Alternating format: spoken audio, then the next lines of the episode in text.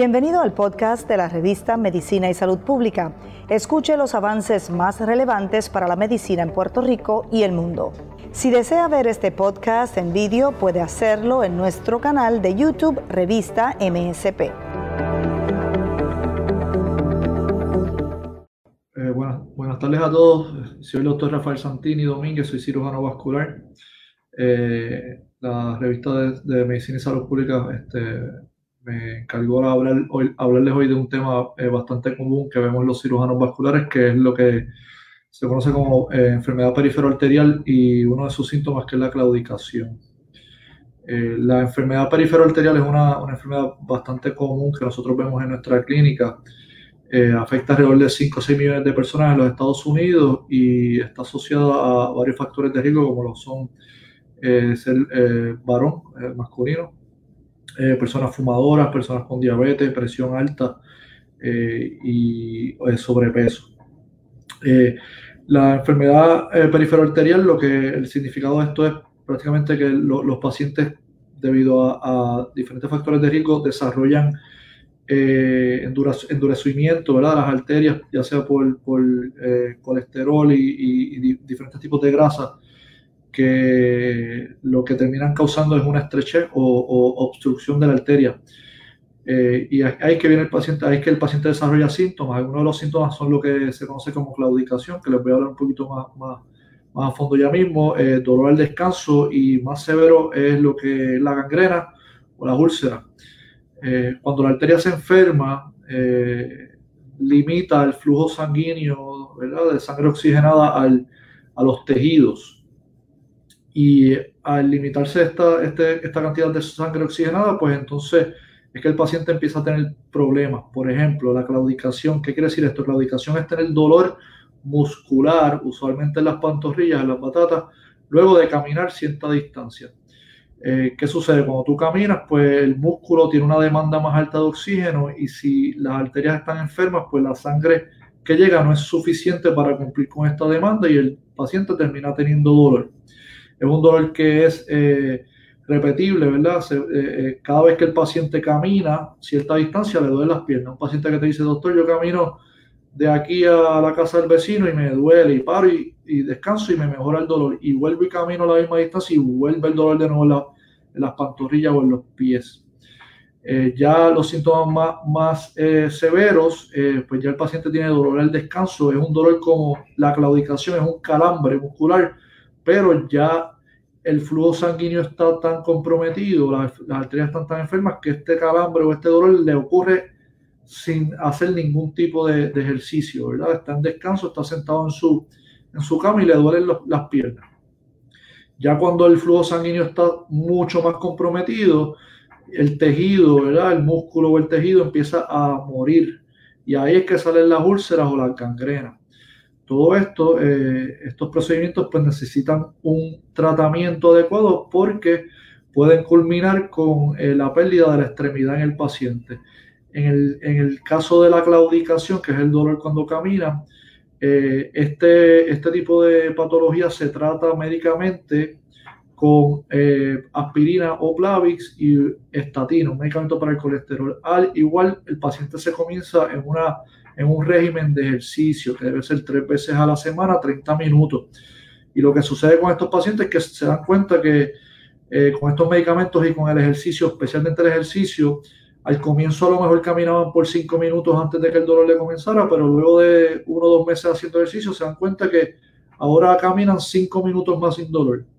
Y con el tiempo se dan cuenta que ya realmente caminan y no les duele las piernas. Es lo que usualmente pasa si el paciente sigue un régimen adecuado. Ya cuando el paciente tiene dolor al descanso, eh, es un poco más complejo porque ya cuando el paciente, el paciente llega a este nivel, eh, ya la pierna está comprometida y el paciente está a riesgo de perderla, de, terminar con una amputación. Y es por esta razón que los pacientes con dolor al descanso relacionado a las arterias, pues se recomienda hacer un tipo de procedimiento que usualmente se comienza con unos estudios, ¿verdad? Unos estudios con ultrasonido y estudio no invasivo y luego se le ofrece al paciente eh, lo que se llama un, eh, un, angiograma o un cateterismo de la pierna eh, para mejorarle la circulación. Lo mismo con los pacientes que tienen gangrena o úlcera. ¿Cuáles son algunas de las cosas que los pacientes pueden hacer para evitar este tipo de, enfermedad? Lo más importante es mantener una vida, lo que se llama una vida saludable, una, una vida que no sea sedentaria, un paciente que se mantenga ejercitándose, un paciente que mantenga haciendo una dieta baja en carbohidratos y en grasas, que mantenga un peso adecuado, que si está obeso disminuya de peso, que no fume, si está fumando tienes que dejar de fumar, controlar, controlar sus comorbilidades como son la diabetes, mantener esa azúcar, esa glucosa en unos niveles controlados, si es la presión alta igual mantenerla controlada. Los pacientes que están a riesgo eh, son pacientes mayores de 55 años con más de dos comorbilidades, dos enfermedades. Por ejemplo, un, paciente masculino de 55 años con diabetes y presión alta. es un paciente que, se, que se, se recomienda hacer estudios de cernimiento estudios para detectar la enfermedad temprana antes de que le cause problemas. Al igual, se recomienda hacer estudios de cernimiento a pacientes más de 65 años. 65 años. Esto lo recomienda la, el American Heart Association y la Sociedad de Cirujanos Vasculares. Estos pacientes que están a riesgo, ¿verdad? Se le hacen los estudios y si los estudios muestran que tienen enfermedad arterial, eh, perifero arterial, pues entonces se comienzan unas medidas eh, preventivas eh, con medicamentos. Estos pacientes deberían estar en aspirina, deberían estar en una estatina, que es un medicamento para controlar el colesterol. Eh, vamos a ver qué más tengo aquí. En cuanto a, datos eh, epidemiológicos sobre este tipo de enfermedad, eh, los pacientes a medida que van envejeciendo, más alta es la incidencia de, de enfermedad perifero arterial. los pacientes, por ejemplo, tengo una tablita por aquí, de 40 a 49 años tienen alrededor de un 3 o 4% de parecer de enfermedad perifero arterial pero va subiendo significativamente ya cuando tienen más de 60 años, este, tienen alrededor de un 7-8% y ya cuando pasan de los 80 tienen alrededor de un 20% de enfermedad, eh, de, padecer de enfermedad perifero arterial.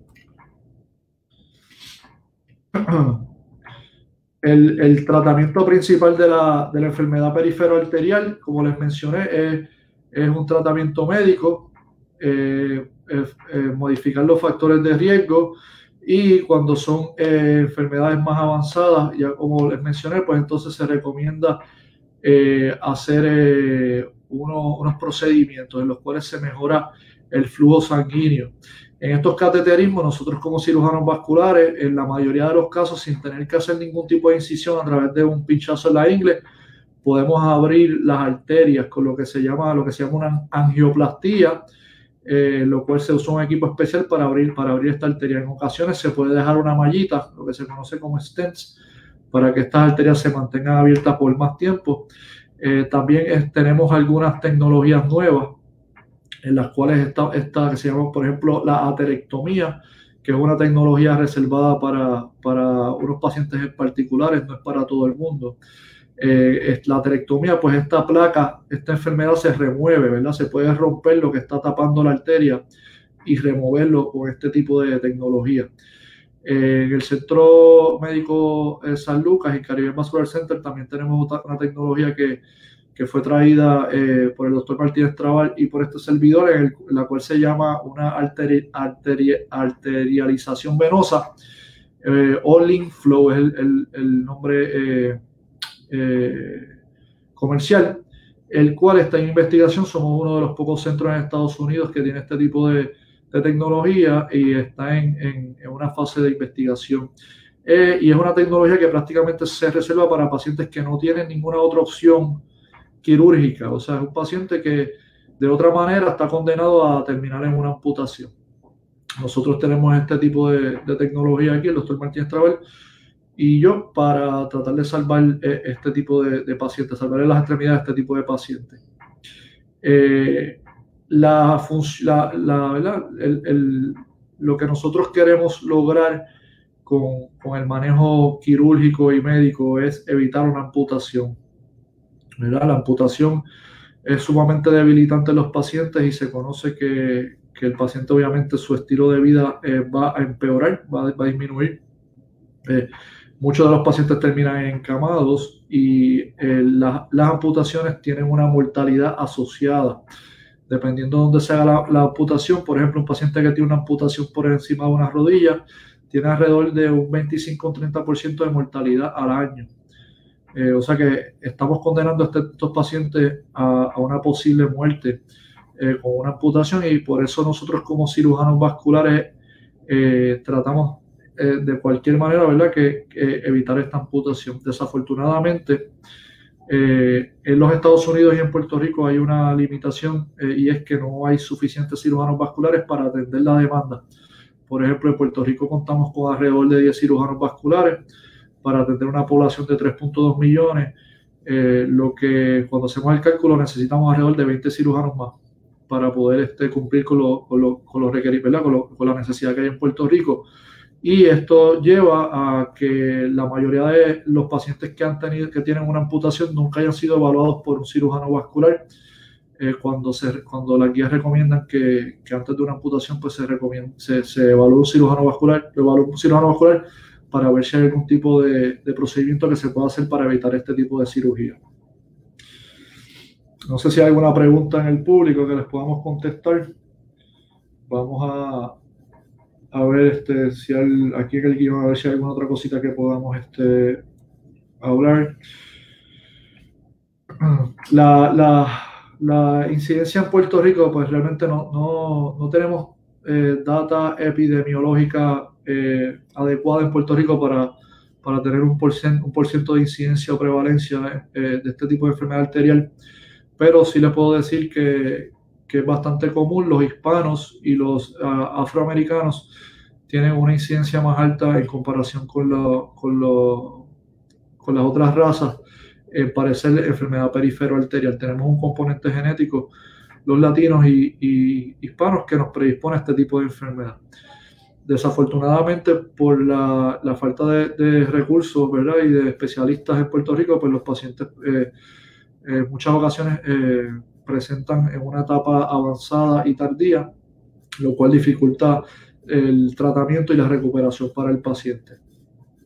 En San Lucas, eh, el Centro Médico San Lucas, contamos con, todos los expertos en este tipo de, de, enfermedad. Eh, tenemos eh, varios cirujanos vasculares, tenemos podiatras, tenemos la última tecnología en, en las salas de operaciones, tenemos una sala híbrida, que es lo último en, en, ¿verdad? Lo último en la, avenida. Somos uno de los pocos centros en, Estados Unidos que tiene esta sala, lo cual este, facilita el tratamiento de, de pacientes como, como los que recibimos. Tenemos una preguntita.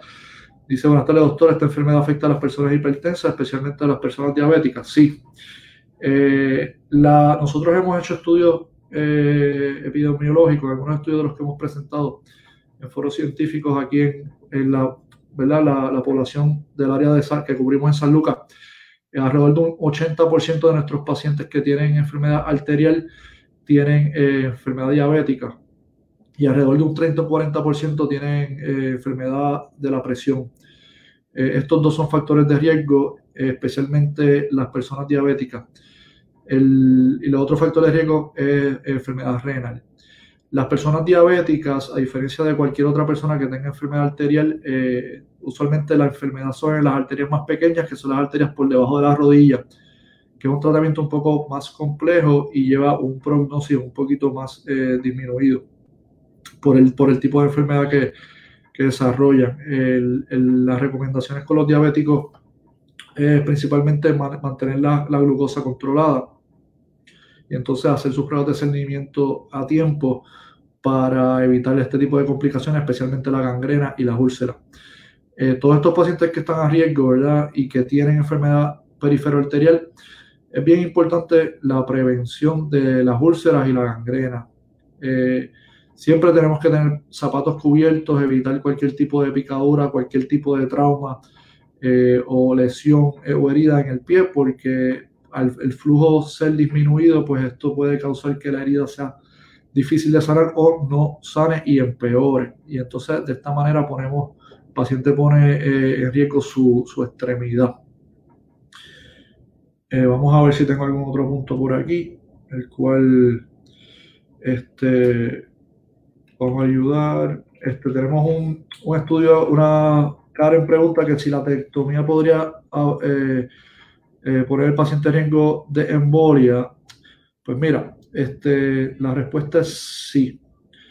Eh, la, la, tecnología que hace la, la, terectomía, que es un catéter especial que rompe la placa, rompe la, rompe la enfermedad, eh, la manera en que se debería usar es poniendo un filtro. Se pone un filtro distal, ¿verdad? Más abajo en la pierna, a donde se va a hacer el tratamiento. Por si hay algún tipo de em, embolia, ¿verdad? Embolia es que hay un pedacito de, esa grasa o de esa enfermedad que se rompe y baja, ¿verdad? A la pierna y te tapa la arteria. Y si te tapa la arteria, pues puede ser una emergencia. So, se debería poner un filtro. Eh, la aterectomía, eh, los estudios grandes, eh, lo que han demostrado es que si se usa liberalmente, lo que está asociado es prácticamente aumentar el riesgo de, complicaciones. Por eso es que no se recomienda hacer aterectomía a todos los pacientes con enfermedad arterial solamente algunos que claramente se benefician de esto.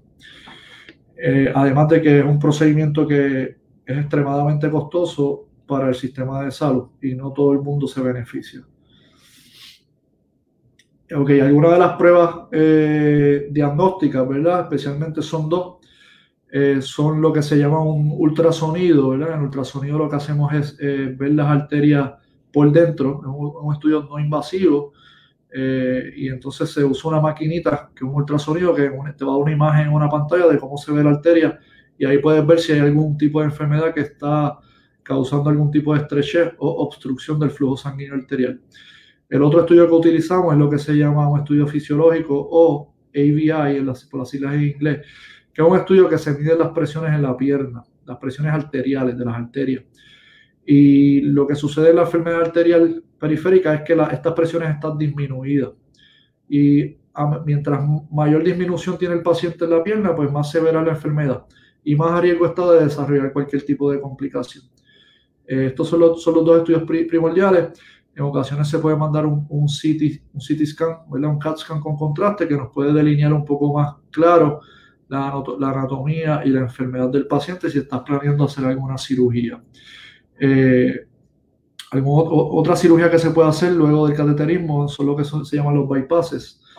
Los bypasses es una cirugía abierta, ¿verdad? En la cual se hace un puente eh, entre una arteria y otra, ¿verdad? Para mejorar el flujo a donde esté el problema. El bypass es una cirugía que dura alrededor de dos a tres horas eh, y el paciente tiene que estar dormido. Usualmente se usa una vena, se usa la vena del paciente para hacer el bypass, pero si esta vena no está disponible o porque el paciente ya lo usaron para hacerle un bypass de corazón o está muy pequeña, pues se utiliza una vena sintética, lo que se le conoce como un graft. El problema con los graft es que eh, se tapan, eh, duran menos tiempo, ¿verdad? Pero eh, son bastante útiles, pues usualmente lo que duran es un año, pero esto nos da tiempo a que el paciente sane su herida o su amputación. Eh, tengo aquí eh, si hay alguna predisposición genética.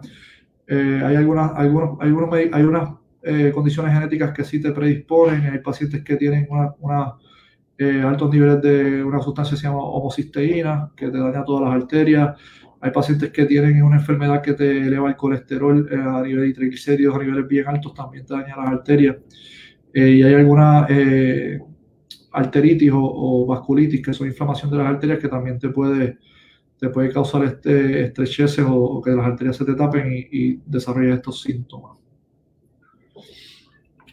Vamos a ver qué más podemos aquí. No sé si hay alguna otra pregunta en el público. Pues mira, este, tengo una pregunta aquí que dice, mi mamá es diabética y le duelen mucho las piernas, como calambre. ¿Qué puede hacer para mejorar los síntomas?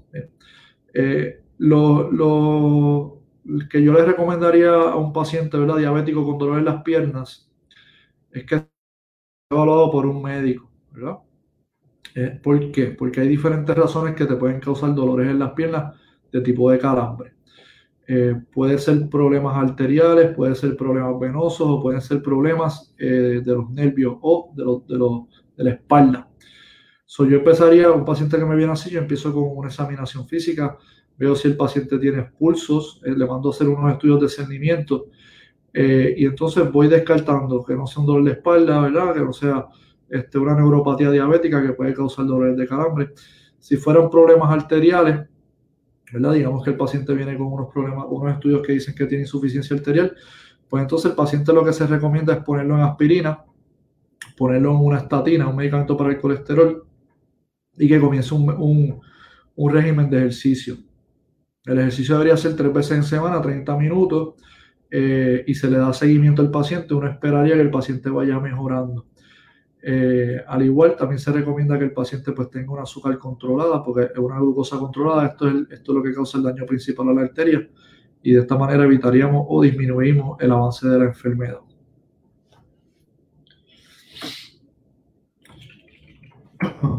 En cuanto a, para concluir, eh, en cuanto a servicios eh, vasculares, no, somos muchos los cirujanos vasculares en la isla. Eh, en el área metro hay cirujanos vasculares en, el Hospital Pavía, en el Doctor, Center, en el, Professional en, en Guaynabo, en Manatí hay varios cirujanos vasculares, en Cagua en Ponce y en Mayagüez, pero somos extremadamente limitados. Eh, en el Hospital San Lucas tenemos ese tipo de servicio, al igual lo tenemos en Caribbean Vascular Center.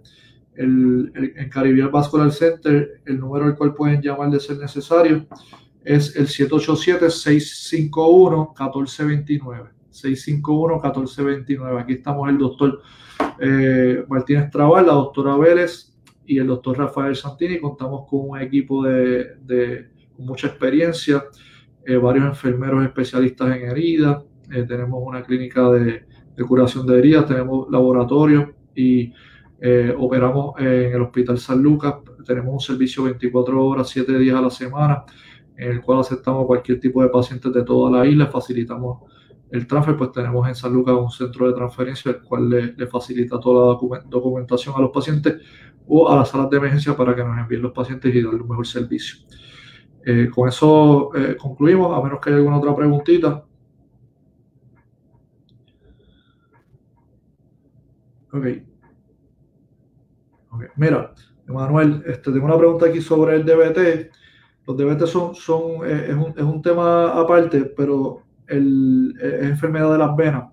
Dice cuánto tiempo después el paciente puede viajar por avión, el paciente tiene una mutación de factor leading 5 y toma Eliquis 10 miligramos al día. Este, nada, para explicarlo a las personas que nos están viendo, el factor Leiden es, un, es, un, es una mutación, ¿verdad? Un paciente que, que, está predispuesto a formar coágulos por esta mutación y está anticoagulado porque tuvo un coagulito en las venas. Realmente, si estás tomando tu anticoagulación, que es el Eliquis, puedes tomar un avión este, no hay problema con eso, pero tienes que tomar unas medidas preventivas. En el avión deberías caminar por lo menos cada media hora, moverte 4 o 5 minutos en el pasillo. Tienes que tomarte tu medicamento ese día, ¿verdad? Y tienes que usar unas medidas de compresión. Son unas medidas apretadas que aumentan el flujo sanguíneo de las venas.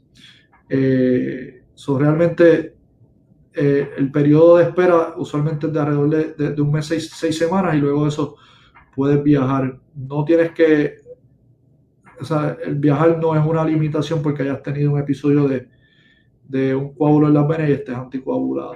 Eso sí podrías bajar siempre y cuando no estés en el periodo de las primeras semanas del coágulo, porque hay que esperar a que ese coágulo se, estabilice. ¿Alguna otra pregunta? Bueno, muchas gracias a todos por, por su tiempo.